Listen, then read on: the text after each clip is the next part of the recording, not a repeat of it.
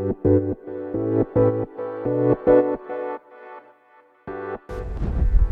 い皆さんこんにちは荒木千恵です。このチャンネルでは見習いこんまり流片付きコンサルタントである私がもっとお片付けがしたくなるそんな理由についてお話ししていくチャンネルでございます。ということでですね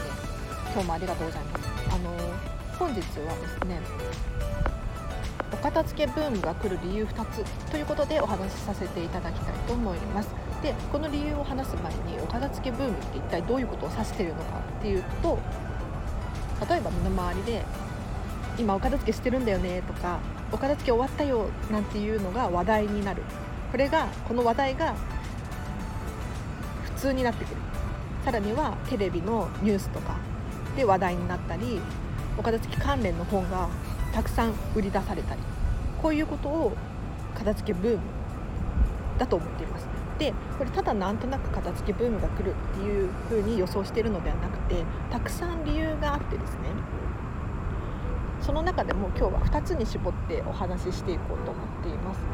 で、えーと、今日2つの理由がですね1つ目が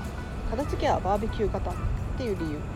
2つ目が外国で流行ったものは日本でも流行るという理由についてお話しさせてください。で1つ目片付けはバーベキュー型なんですけれどバーベキュー型って一体何かっていうとこれよくキングコングの西野さんがおっしゃっているんですがサービスっていうのは2種類あってですねレストラン型のサービスとバーベキュー型のサービスっていうのがあります。でレストラン型のサービスっていうのはお客さんがお金を払ってプロの方がお料理をしてそれをお客さんがいただく。これがレストラン型です。で一方でバーベキュー型っていうのはお客さんがお金を払ってお客さんがお料理を作ってそしてようやく自分で食べれるっていうのがバーベキュー型です。でなんでバーベキュー型を買うのかっていうと要するにバーベキューをするっていう体験だったり経験を買ってるんですよね。これはレストラン型では味わえない体験に価値がある。だからお客さんはお金を支払うっていうことなんですよ。でこれをお片付けに置き換えてみます。これお片付けって実は完全にバーベキュー型でお客さんの体験だったり経験でしかないんですよ。しかもこれプレミア価値があってお客さん一人一人に違う価値があります。なぜかというと,、えーと、一人一人持っている持ち物が違うからなんですね。例えば思い出の品写真とかを片付けるってなった時に過去の自分を振り返ったり。もちろん趣味のものとか物一つ一つに思い出が刻み込まれている。なのでやっぱりお片付けっていうのはそれぞれの経験だったりそれぞれのオンリーワンの体験ができる。これがお片付けがバーベキュー型である。でどうしてバーベキュー型がこれから流行るのかっていうことなんですけれど今 Google で検索すれば美味しい料理のレシピっていうのはたくさん出てきます。要するにレストランを選ぶ時に美味しさで選ぶっていう基準がもうなくなってきているということなんです。美味しさで選ぶってなった場合にもう Google で検索すればいっぱい出てくるのでそれよりも美味しさプラス体験面白さ楽しさを重視してくる時代になってくるよ。なのでバーベキュー型が流行る流行りつつあると言われています。でこれまあ行き過ぎるとその作るのが面倒くさくなったりするのでまたレストラン型に戻っていったりする現象があるんですけれど今この時代この現現代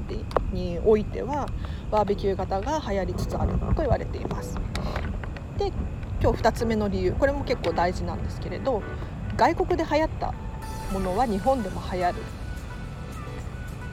これどういうことかというと例えば分かりやすい例で言うと全米でベストセラーとか全米が泣いたとか今 LA で話題のなんていうのがそれにあたります。でもっと言うと例えば YouTuber っていう職業だったりこのボイスメディアっていうのもそうなんですけれどもうこれで収入を得て働いている方たちっていうのが外国にはたくさんいらっしゃいます。でこれが日本にやってきてそのまま流行るっていうのはもうあらゆる業界いろんなところで起こっている現象なんです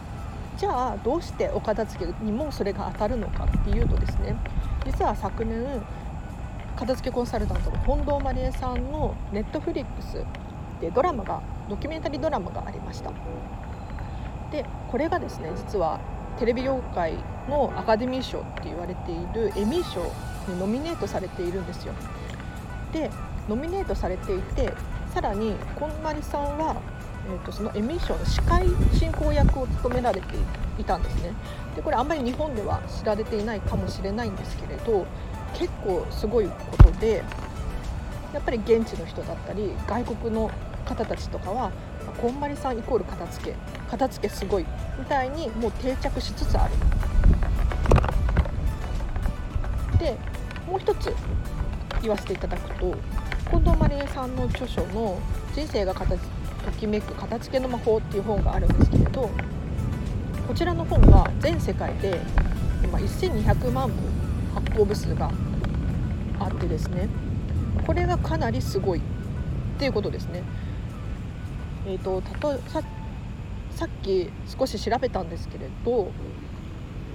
えーとデール・カーネギーさんの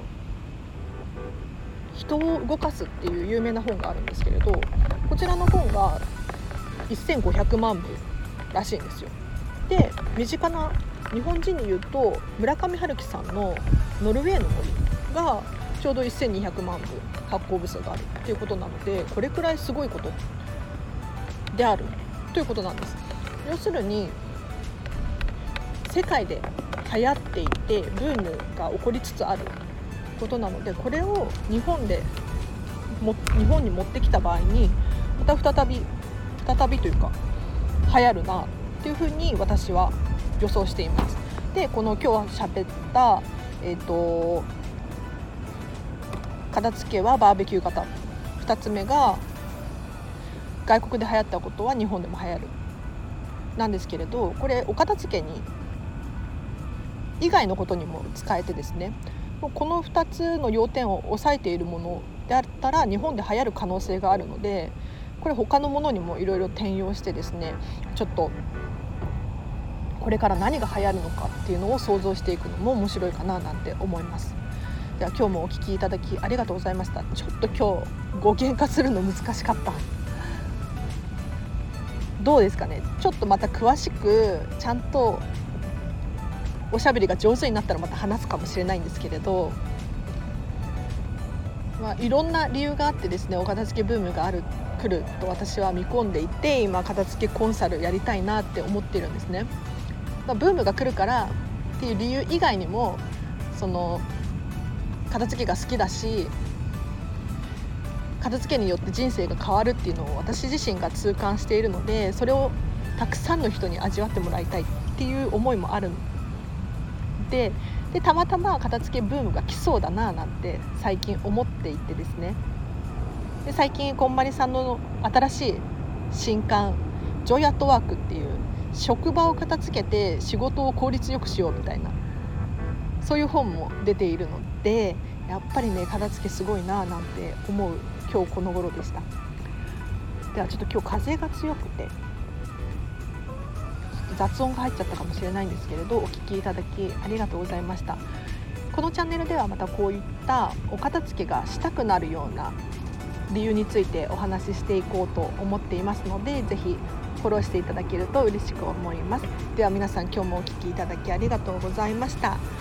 今日もハッピーな一日を過ごしましょう荒木千恵でした